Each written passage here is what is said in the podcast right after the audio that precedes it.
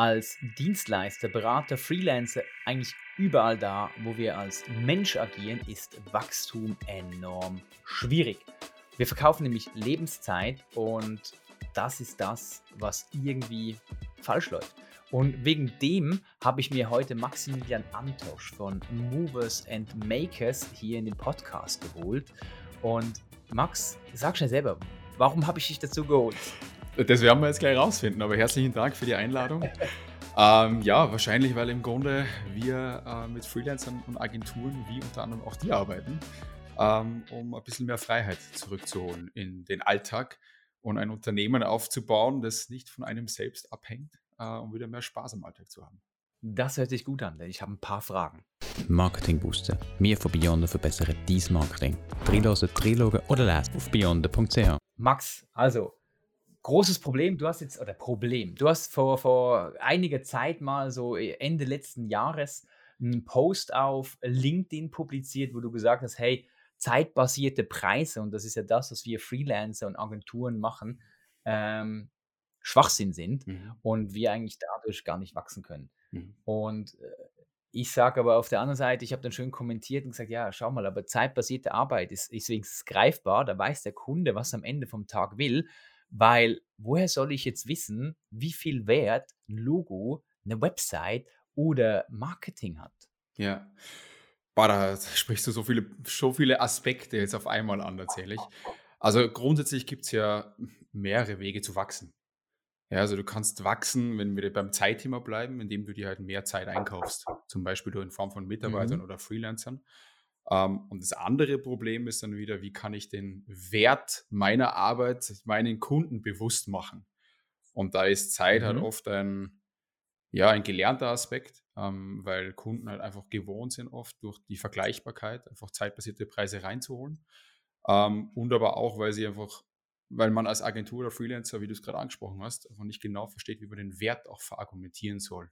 So wie so eine Art Default-Variante, um da zurückkommt. Ähm, sind mehrere Punkte, glaube ich, auf die wir jetzt noch, noch weiter eingehen können und konkreter eingehen können. Aber im Grunde ja. glaube ich daran, und das ist so ein bisschen unser Tenor, ich glaube, dass du nur ein wirklich profitables Geschäftsmodell aufbauen kannst, richtig Freiheitsgeschäftsmodell aufbauen kannst, wenn du dich davon löst, deine eigene Zeit oder auch die deines Teams zu verkaufen. Sehe ich auch. Also Zeitverkauf ist eigentlich schlecht, weil Zeit ist begrenzt und nicht skalierbar. Wissen wir, oder? Ähm, der Punkt ist aber so, wie ich tue mich einfach extrem schwer. Ich würde ja eigentlich gern sagen, komm, wir hören auf, Zeit zu verkaufen. Ja. Ähm, oder wir probieren das ja auch bei uns. Ja. Wir haben, ähm, wir haben, wir, wir lassen uns ja anstellen und sagen, okay, es dauert so lange, wie es dauert. Aber am Ende vom Tag, der Kunde will natürlich sagen, ja, ich, ich kann aber nicht mehr investieren oder ich will nicht mehr investieren. Mhm. Und ich glaube, das ist mal so Hürde Nummer eins. Es fehlt vielleicht ein gewisses Budget. Und dann stellt sich mir die Frage, müsste ich meine Preise reduzieren? Nein, unbedingt was. Die Frage ist, wann bist du bereit, Geld auszugeben? Und du bist bereit, Geld auszugeben, wenn du verstanden hast, was es bringt, äh, was der Wert der Leistung ist, im ersten. Mhm. Und dann im zweiten Punkt bin ich bereit, einen gewissen Betrag auszugeben, wenn ich dir auch vertrauen kann, also bei dir den Betrag auszugeben, wenn ich dir vertrauen kann, dass mhm. du mir den, dabei hilfst, den Wert zu realisieren. Ähm, mhm. Und grundsätzlich ist, sind viele Kunden dann oft überrascht, was möglich ist, ähm, welche Budgets dann doch vorhanden sind, wenn man äh, die Wertigkeit ähm, mit der richtigen Person besprechen kann. Das ist auch extrem wichtig. Ähm, weil natürlich ein mhm. Marketingleiter mhm. hat oft fixiertes Budget. Aber wenn du dann einfach mit Entscheidern sprichst ähm, und du einen Entscheider, damit meine ich jetzt zum Beispiel einen Geschäftsführer, ähm, bewusst machen mhm. kannst, dass Zusammenarbeit einen gewissen Return on Invest bringt und auch ein gewisses Vertrauen in deinen Plan, deine Expertise gegeben ist, dann sind die schon auch bereit, ähm, den Betrag auch oft zu bezahlen. Trotzdem empfehlen auch wir die Zusammenarbeit auch immer mit so einem, wir nennen es intern Fuß in der Tür Angebot, also einem Einstiegsangebot mal einfach zu starten. Ähm, und dann hast du, wenn du im, im Unternehmen drinnen bist, auch ganz oft die Möglichkeit, dieses Bewusstsein zu schaffen für den Wert selbst ähm, und, und auch dieses Vertrauen in dein Angebot und deine Leistung aufzubauen. Verständlich? Das Fuß in der Tür Angebot, das mhm. ist ja so ähm, eigentlich so der erste wichtige Moment, eben um Vertrauen aufzubauen, oder? Äh, ich denke, dass wir Vertrauen schaffen müssen, ist klar, aber ähm, nehmen wir mal als Beispiel, den Wert ähm, einer bei uns Ja. klassisch, oder wir machen Marketingbetreuung, Marketing ähm, äh, Begleitung. Mhm. Da stellt sich mir schon die Frage, was, was, was ist das für ein Wert, wenn wir ein Unternehmen ein ganzes Jahr begleiten und wir eigentlich der Kumpel sind, oder? Mhm. Die Mhm. können jederzeit bei uns anrufen, uns anschreiben und sagen, was sie eigentlich brauchen. Ja. Wir helfen denen, wir nehmen denen Arbeit ab, wir, wir äh, knüpfen neue Connections. Das ist extrem diffus, darin einen Wert zu erkennen, oder? Absolut richtig. Deswegen würde ich an eurer Stelle Gehen wir weiter. Deswegen, Thema. deswegen würde ich an eurer Stelle auch wahrscheinlich ähm, klar definierte Angebotspakete bauen. Also natürlich, das ist die Schwierigkeit. Also wenn du, es ist bei fast allen so. Also du kannst natürlich schwer wertbasierte Preise abrufen, wenn du den Mhm. Wert selbst nicht richtig greifen kannst. Das passiert oft dann, wenn du sehr viele individuelle, erstens Projekte und Angebotspakete hast. Du machst es oft viel, es wird oft im, zum ersten Mal gemacht im Agenturalltag. Und du auch viele Dinge vielleicht sogar in dem Fall auf Zuruf machst. Also es gibt keinen klar abgesteckten Rahmen der Zusammenarbeit und Mhm. kein klar abgestecktes Ergebnis. Hingegen, wenn du zum Beispiel klar definierte Pakete mit immer wieder ähnlichen Kunden durchgehst äh, und lieferst, dann, dann wird dir viel, viel mehr bewusst, was das für den Kunden eigentlich auch ähm, an, an Wertigkeiten bedeutet. Ähm, und du kannst vergleichen. Du kannst einfach ganz anders an die Zusammenarbeit rangehen. Es ist so dieses auf Englisch Productized Service, diesen Ansatz zu haben. Pro, äh, Dienstleistungen produktivieren auf Deutsch. Finde ich ein ganz ein komischer Begriff, aber ähm, das war die einzig sinnvolle Übersetzung, die ich mal gefunden habe. Und ich glaube, darin liegt schon unter anderem die Herausforderung, ich glaube, über die wir heute sprechen. Dass es eher mehr, so wie ich es verstanden habe bei euch Mhm. jetzt, dass ihr eher mehr deren Marketing, operative Marketing-Umsetzung übernehmt und Mhm. das ein Mhm. weniger abgesteckter Rahmen ist. Das heißt, es sind so viele Unsicherheiten in dem Scope und im Umfang der Zusammenarbeit ähm, und auch was die Ergebnisse und Erfolge betrifft, das ist einfach nicht klar definierbar, weswegen dann der einfachste Mhm. Weg ist, zeitlich zu arbeiten. Aus meiner Sicht ist es aber nicht das Geschäftsmodell, das sich am einfachsten skalieren lässt. Klar hast du dann wahrscheinlich bei dir mm, Cashflow drinnen, ähm, regelmäßiges Einkommen, Mhm. weil du dann möglicherweise Retainer verkaufst. Annahme von mir. Genau, also wir haben jetzt gerade Retainer, oder? Genau. Ähm, trotzdem, was ist dein einziger Weg, um zu wachsen? Ja, das ist ja die gute Frage. Ich habe ja, ähm, der, der eine oder andere hat es vielleicht mitbekommen, äh, auf LinkedIn gepostet, äh, so das letzte Jahr war so ein bisschen so das Downer-Jahr, oder? Mhm, mhm. Äh, wir sind so ge- abgetaucht. Wir wollten eigentlich gegen Ende des Jahres wachsen. Wir wollten eigentlich fünf Mitarbeiter haben. Wir Ja. sind zwar zwischenzeitlich gewachsen, aber dann wieder Ja. geschrumpft und ja, äh, hat so einige Sachen gegeben, die uns durchgerüttelt haben, aber Hauptteil war halt so, ja, wie machen wir mehr Umsatz, oder? Wir holen einfach mehr Kunden rein, aber wenn wir mehr Kunden reinholen, das sinkt die Qualität bei den anderen Kunden und es kostet einfach sehr, sehr viel Zeit und sehr, sehr viel Nerven. Sprich, wir hätten viel mehr leisten müssen, ja. um dann genügend auf der hohen Kante zu haben. Und das war natürlich irgendwie, aber das Problem. Das Problem werden aber alle Agenturen ja in dem Sinn haben, oder? Wir, wir, du musst einfach immer mehr arbeiten für einen Moment, für einen Zeitmoment, damit du was auf der Seite hast, um wieder einzusteigen. Und da ist es total spannend. Also, so wie ich es jetzt verstehe, aber so gut kennen wir uns nicht. Du kannst ja jederzeit reinspringen, wenn ich da einen Blödsinn aus deiner Meinung nach ähm, spreche. Aber das heißt, aufgrund der Komplexität der Zusammenarbeit mit deinen Kunden musst du Mhm. natürlich erstens teurere Leute einstellen. Du kannst jetzt ja keinen Ja. Praktikanten einstellen, dem du jetzt ein Playbook in die Hand gibst und sagst, arbeit das ab. So. Also du musst eher, vielleicht Mhm. für Einzel Einzelbestandteile in der Zusammenarbeit, aber im Regelfall sind die Leute so mal teurer. Das nächste ist, was du gerade eben selbst gesagt hast, ist, wenn du wachsen willst, musst du mehr Kunden einstellen und im gleichen Zuge aber auch dir mehr Kapazitäten einkaufen in Form von Mitarbeitern.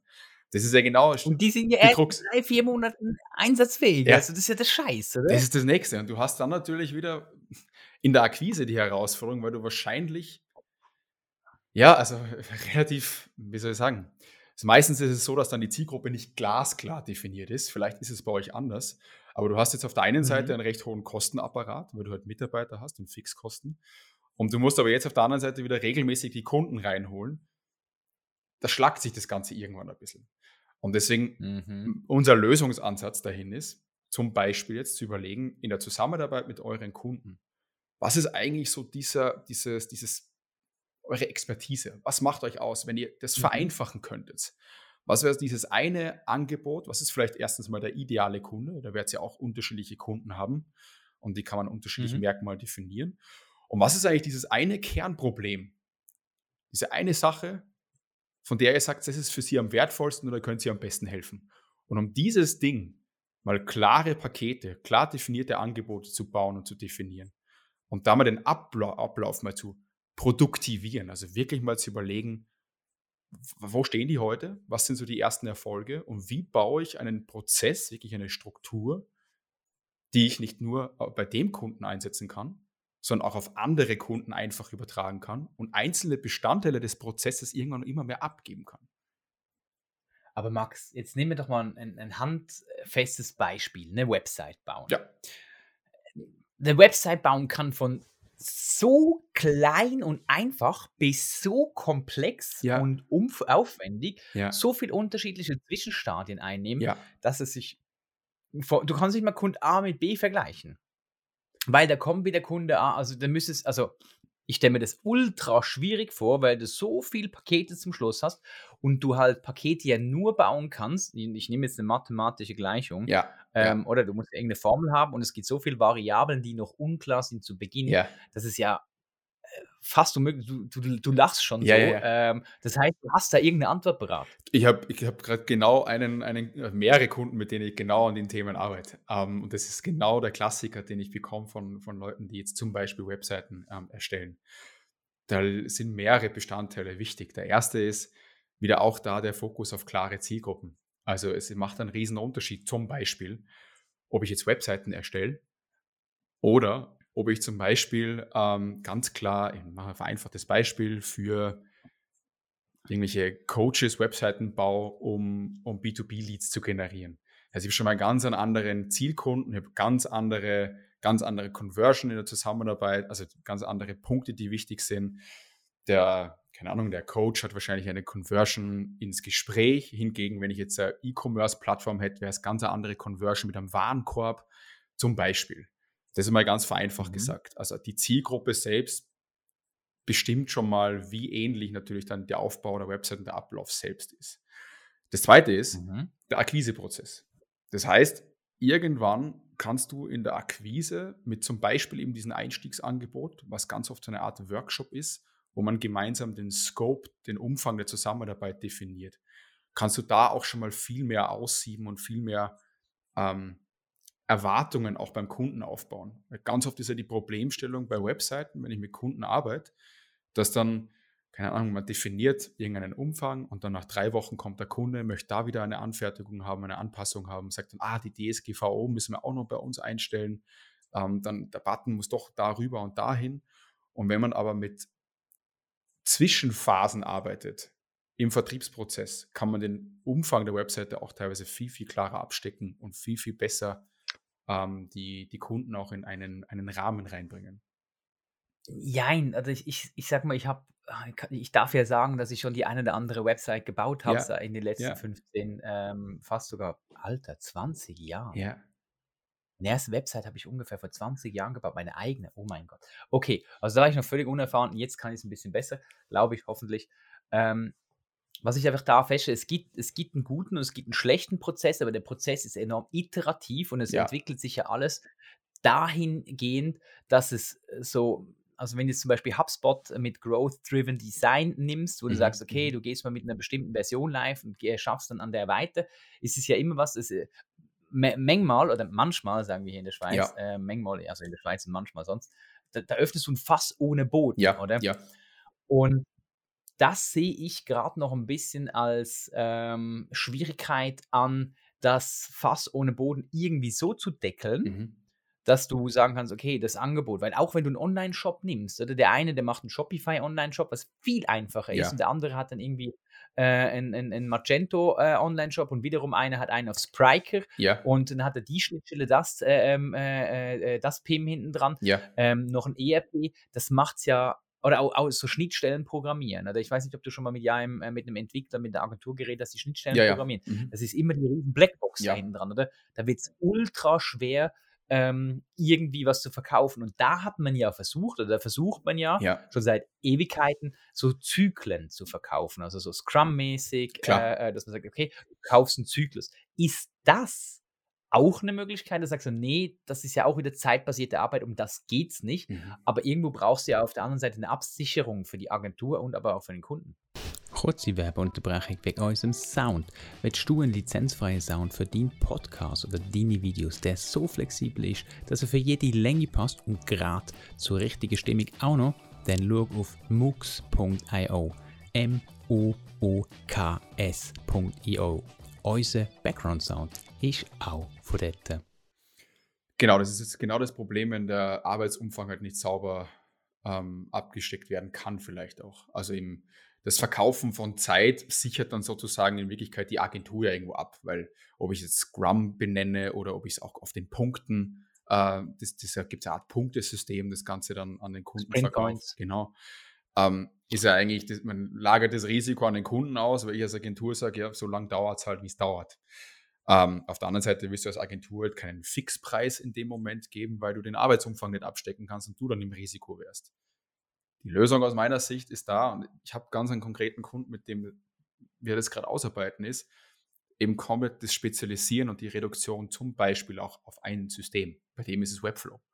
Wir machen dann nur Mhm. Kunden, wir holen uns nur Kunden rein, die mit Webflow ähm, bei ihm arbeiten. Das zweite ist auch, Mhm. wir spezialisieren uns ja nicht nur unter Anführungszeichen auf, wir bauen Webseiten, sondern was ist der Use Case dahinter? Wer, für wen ist es die Webseite? Was soll konkret welche Anwendung der Webseite lösen? Sollen es mehr Leads sein oder was auch immer? Bei ihm ist es die konkrete Problemstellung, dass er sagt, es gibt viele SaaS-Unternehmen, ähm, die wissen, Content ist total wichtig um für ihr Inbound-Marketing. Die Problemstellung Mhm. aber mit deren aktuellen Webseiten ist, dass die, die CMS-Systeme nicht variabel genug sind, nicht genug mitskalieren. Sie müssen immer mit irgendwelchen IT-Lern sprechen.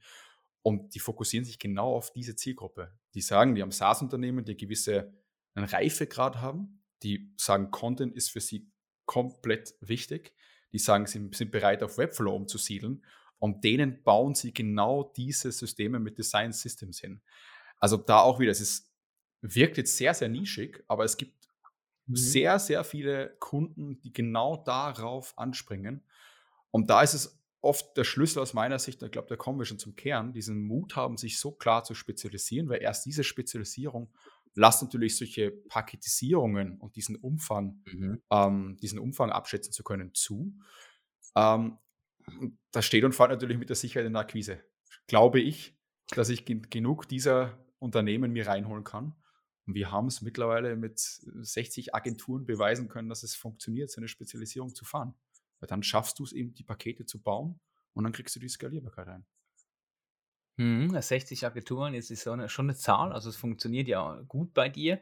Ich, ich, ich gebe jetzt noch mal ein bisschen Gegensteuer. Du siehst, ich Gerne. so ein bisschen, ich, ich muss jetzt mal so ein bisschen die Anti-Haltung, Ja, es soll ja auch gut spannend, sein für ja. dich, also da kannst du dich ja beweisen. Aber jetzt gerade Spezialisierung, Ja. ähm, du weißt ja vielleicht, ich bin ja selber Studiengangsleiter für Marketing, Ja, ähm, in der Schweiz Mhm. und ähm, ich bin weg von dem Ansatz spezialisieren, spezialisieren, spezialisieren, Mhm, ähm, mhm. weil vielleicht liegt es auch am, am, am Markt Schweiz, der nicht ganz so groß ist und wir nicht so viele Spezialisten brauchen. Mhm, mhm. Ähm, du bist ja ursprünglich aus Österreich, ja, oder? genau, ja. Salzburg, ja. Eben, du kennst auch, der Markt ist ja nicht so riesig, also äh, kannst du es vielleicht äh, äh, spiegeln. Und da habe ich gesagt, komm, wir brauchen eigentlich wieder mehr Generalisten, die nämlich gesamtheitlich und vernetzt denken. Also ich finde es ja schön, dass du 60 Agenturen dazu bringst, nur eine Sache zu machen. Ich vernetze dann die ganzen Sachen miteinander. Ja, ja, ja. Äh, ja, ja, ja. weil das ist das, oder das haben wir jetzt auch äh, festgestellt. Ähm, wir sind auch äh, immer wieder in so einer Findungsphase und hatten jetzt letztens gerade einen Retreat dazu, wo wir Mhm. hin, uns hingesetzt haben und uns versucht haben zu finden. Auch beim Angebot sind wir leider noch nicht so weiter, Max. Da müsste ich eine separate Session mit dir buchen. Mhm, Aber mhm. so, äh, eigentlich so, was sind wir eigentlich? Wir haben Mhm. festgestellt, wir sind Alleskönner Ja, und wir sind Zusammenhangsspezialisten. ja. Also wir sagen dem so gern die T-Shapes, oder? Du Mhm. bist eigentlich breit aufgestellt, aber hast irgendwo eine Vertiefung. Ja, Und wir sind sicher so breit halt im digitalen Marketing aufgestellt. Unsere Vertiefung ist Technik und ist, äh, äh, ist Inhalt, oder? ja, ja. Und die verknüpfen wir eigentlich miteinander. Ja, Und das widerspricht ja eigentlich komplett dem Spezialisierungsgedanke. Oder sind wir jetzt spezialisiert im Zusammenhang sehen, Zusammenhänge verknüpfen? Also im Grunde, wenn, wenn ich von Spezialisierung, also erstens, du musst natürlich auf gewisse Art und Weise Generalist sein, um den Gesamtzu Mhm. ähm, die gesamte ähm, Zusammenhänge zu verstehen. Wenn ich spezialisieren sage, dann sage ich ja nicht, bauen, verstehe nur, wie Webseiten-Header funktionieren und alles andere blende aus. Äh, es ist natürlich, also wenn ich, macht natürlich weniger Sinn. Wenn ich spezialisieren sage, dann meine ich, spezialisiere dich auf ein konkretes Kundenproblem und eine konkrete, konkrete Zielsetzung der Kunden. Und da braucht es Mhm. natürlich mehrere Aspekte, die wichtig sind. Also es ist natürlich wahnsinnig wertvoll, wenn ich verstehe, wie funktioniert eine Mhm. Website sauber. Es ist natürlich wahnsinnig wertvoll, wenn ich verstehe, wie kann ich im besten Fall vielleicht auch Traffic draufziehen. Das heißt ja nicht, dass du ein reiner Methodenspezialist in dem Fall bist. Aber es geht vielmehr um, das ist meine Sicht der Dinge, vielmehr um dieses kundenzentrierte Spezialisieren und darum, wirklich saubere Mhm. Lösungen zu bauen. Nicht reines Methoden spezialisieren. Ich glaube, da möglicherweise passiert eine gewisse Verwechslung am Markt. Aber ich finde es genauso wichtig, wenn du die ähm, Marketingdisziplin auch gesamtheitlich verstehst, weil du dann die besten Ergebnisse lieferst. Mhm. Ja, klar, wirklich. Also dann, da, wenn das Zusammenspiel stimmt, dann, dann stimmt es allgemein. Das heißt, es geht nicht so, ich muss jetzt sagen, ich mache nur Google AdWords oder Facebook Ads, sondern ähm, man kann schon sagen, man ist breiter aufgestellt. Aber wenn du sagst, die Spezialisierung darf man nicht verwechseln, Ja. ähm, erklär mir das mal noch ein bisschen genauer. Naja, also wenn du, also nehmen wir das Beispiel jetzt her, ähm, was ich gerade irgendwie Facebook, Facebook Ads oder man, man erstellt irgendwelche Ads, dann ist das, Facebook Ads, Google Ads spielt ja keine, SEO spielt ja keine Rolle. Irgendwas, was jetzt irgendwie gerade der Schuh drückt. genau, dann bist du, da bist du halt erstens, wenn du mit der Spezialisierung jetzt rein einmal dich vermarktest, dann Mhm. Bist du auch wieder wahnsinnig vergleichbar äh, mit einer Methodenspezialisierung. Das heißt, der, der reine Vertriebs- oder eh, sagen wir mal Lead-Generierungs- und Vertriebsaspekt, wertbasierte Preise, höhere Preise abzurufen, ist dann oft Mhm. schwieriger, schon besser aus meiner Sicht, wie Mhm. wenn du jetzt Full Service bist, aber schwieriger, weil du halt sehr vergleichbar bist. Sehr viele andere Agenturen und Freelancer da draußen sind top im, ähm, im äh, äh, Erstellen von Facebook-Kampagnen zum Beispiel. Ähm, Mhm. so.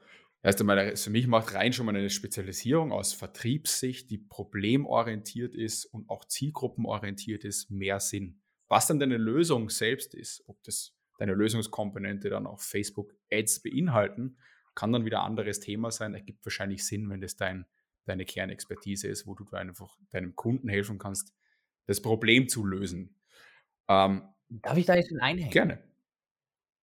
Wenn du sagst problemorientiert, Ja. ist ja eigentlich gut, oder? Value Proposition Design nach Alex Osterwalder ähm, passt ja super gut rein, aber, jetzt Mhm. kommt das große ja, Aber, ja.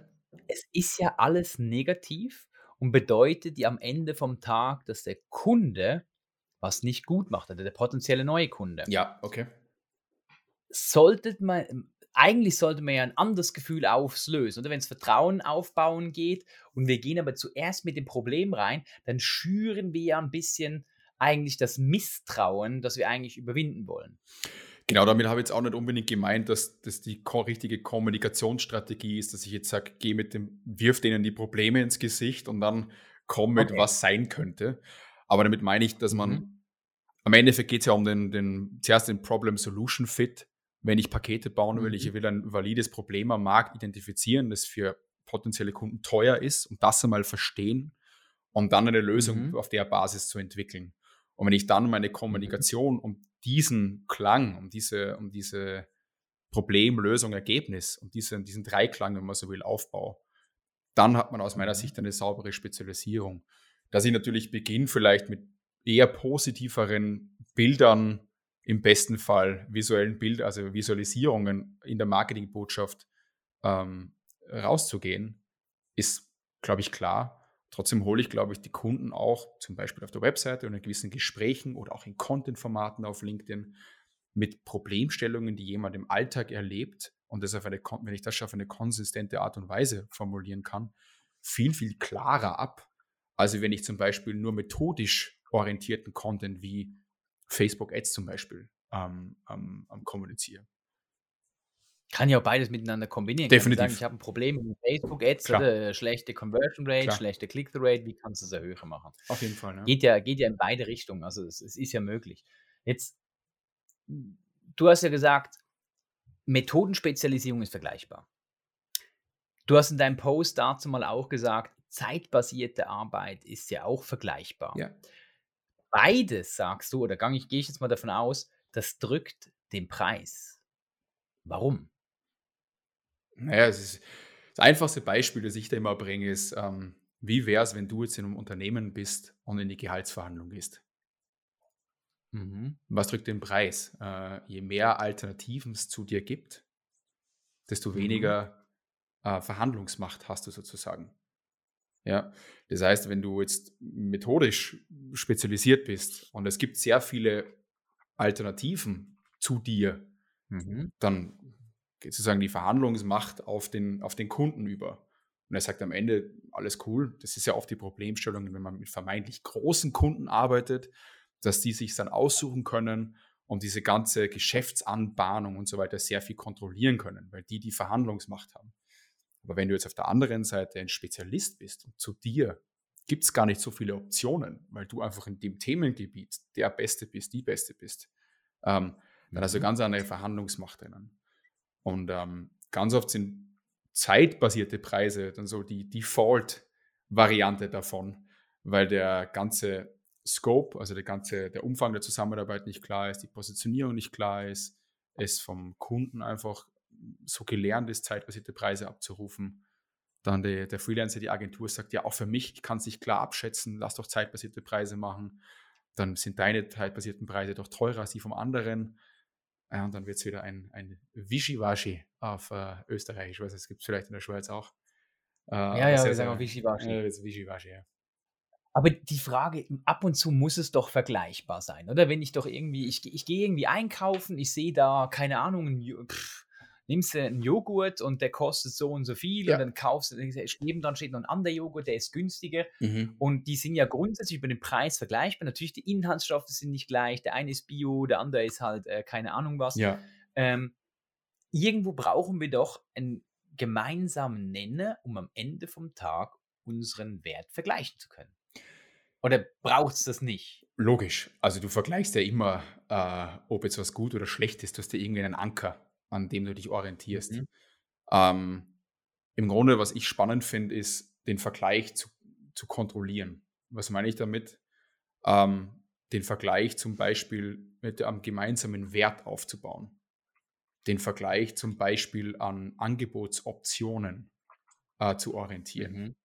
ist ja nichts anderes, was dann eben mit ähm, von der Logik her im Pricing mit Optionen passiert. Dass der Kunde, Mhm. ver- vereinfacht jetzt formuliert, deinen Preis nicht mehr mit dem der Konkurrenz vergleicht, sondern mit deinen eigenen Optionen. Ähm, aber auch da nochmal, am Ende für mich sollte die Entscheidung aus Kundensicht sein, ob ich bereit bin, einen Preis zu bezahlen. Das ist es ja auch, wenn ich Entscheidungen treffe. Das ist es sehr wahrscheinlich, wenn du Entscheidungen triffst. Du denkst dir, okay, Nummer eins, glaube ich, ist der Wert höher, habe ich ihn verstanden, als der Preis, den die Person aufruft. Ja, um, im besten Fall um ein, ein Vielfaches auch. Zweitens, ähm, glaub, vertraue ich dir, dass du mit deiner Expertise oder vielleicht auch mit deinem Plan, auch da wieder, wenn ich einen Plan habe, ist es meistens viel einfacher verkaufbar, mit die helfen kannst, diesen Wert zu, äh, äh, zu realisieren. Und drittens schaue ich mir dann noch an, wie viele Alternativen gibt es zu dir? Kann ich dich vielleicht noch drücken?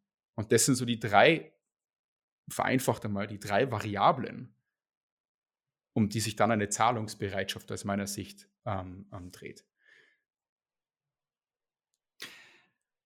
Es ist ein ultra schwerfälliges Thema, habe ich so das Gefühl. Also es ist nicht so einfach greifbar. Ähm, Ja, ich frage mich, oder die, die, die Dreifaltigkeit, die, die ist gut und recht, die Vergleichbarkeit verstehe ich auch. mhm. Jetzt am Ende vom Tag, wenn wir ja so ein Paket machen und irgendwie so, so fahren wollen, Zeit, ist die egal?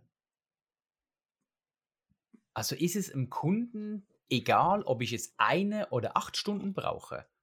Oder leben wir nicht in einer Gesellschaft, die noch weiß, wenn ich mir anschaue, wie von Hand so eine Tasse gemacht wird, also ich sag mal, äh, so, ein, äh, so wirklich so ein Handwerksstück, ja, ein Messer oder keine Ahnung was, eine Holzfigur, ja, das braucht Zeit und das hat Wert.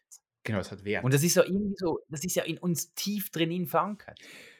Ja, also im Grunde, Also ich glaube, du hast es gerade so indirekt für mich beantwortet. Es hat Wert. Und das ist ja auch wieder sehr subjektiv. Was ist Wert? Ich bin bereit. Aber Zeit hat Wert, oder? Also für eine persönlich. So für mich ja. Nachkriegszeit, oder? In der Nachkriegszeit, wo wir eigentlich hingekommen sind und irgendwie eine 44-Stunden-Woche eingeführt hatten, yeah. weil wir einfach arbeiten mussten, yeah. ähm, in, in, ich sag mal, aus den Breitengraden ja. um irgendwie alles wieder aufzubauen. Ja. Und ähm, die, die 40-Stunden-Woche kam später, aber wir hängen heute, jetzt 80 Jahre später knapp, also es ist irgendwie äh, eine halbe Ewigkeit her, hängen wir ja immer noch an den Zeitmodellen. Ja. Und äh, Zeit hat einen Wert. Also das macht ja irgendwie, wenn ich weiß, ich habe irgendwo viel Zeit investiert, dann, dann impliziert das ja, dass es gut ist. Nicht unbedingt. Also also zwei Aspekte. Zeit hat für mich natürlich einen Wert, weil je, für mich persönlich ist meine Freizeit wahnsinnig wertvoll. Aber die Frage, auf die mhm. du, glaube ich, abzielst, ist, macht Zeit, wenn ich viel Zeit für mein Angebot, für mein Produkt oder was auch immer benötige, macht es das wertvoller? Und da sage ich nicht mhm. unbedingt, weil am Ende bemesse ich den Wert auf meinem subjektiven Empfinden. Also wenn ich zum Beispiel bei einem Tassenbeispiel sage, weil ich der Typ bin, weil ich mich damit identifiziere, Einzelstücke vielleicht zu haben oder ich gehe bewusst nicht zum Discounter, sondern ich möchte das wertschätzen, dass jemand die Zeit investiert, dann kaufe ich mir dieses, dieses äh, Objekt, die Tasse von mir aus und stelle sie mir hin, weil ich sage, wow, das hat für mich einen subjektiv persönlichen Wert. Auf der anderen Seite wieder, wenn ich jetzt reingehe und sage, ob du für die Webseite, und dann machen wir es noch einfacher, für den Blogartikel, ja, ob du für den Blogartikel jetzt zehn Stunden brauchst oder eine halbe, ist mir eigentlich komplett egal, weil es mir um das Ergebnis durch den Blogartikel geht gewinne ich zum Beispiel mehr Reichweite, weil es ein SEO-optimierter Blogartikel ist. Ich bemesse den Wert ultimativ mit dem, mit dem Ergebnis, das ich anstrebe. Zum Beispiel mehr Anfragen über Google, um es ganz vereinfacht zu sagen. Und ähm, mhm. dann wirst du ja eigentlich, jetzt nehmen wir mal an, du hast jetzt äh, zehn Jahre deiner Zeit mit Blogartikeln äh, verwendet und du bist jetzt unfassbar gut im Blogartikel schreiben und deswegen auch viel, viel schneller und lieferst in kürzerer Zeit eine bessere Qualität. Welcher Blogartikel ist jetzt mehr wert? Das stimmt. Da habe ich, da hab ich ein, zum, das ist ein gut, guter äh, Abschluss ähm, eigentlich. Ich habe da noch einen Vergleich, den, den ich mal gehört habe, den kennst du sicher auch. Ähm, die Waschmaschine daheim ist kaputt und mhm. äh, man hat einen Handwerker genau. gerufen. Genau. Ja, ja. Und der Handwerker kam, geht in den Keller, kommt nach fünf Minuten hoch und sagt, die Waschmaschine läuft, drückt die Rechnung in die Hand, wo drauf steht 300 Franken. Ja. 200 Euro. Ja. Die Person, der Mann, der daheim ist, ist pauschalisieren ist man nicht die Frau, der Mann, der zu Hause ist, ja. fragt, Entschuldigung, Sie waren jetzt 15 Minuten da unten und das ist repariert und es funktioniert. Und fragt, warum kostet es dann 300 Franken? Mhm.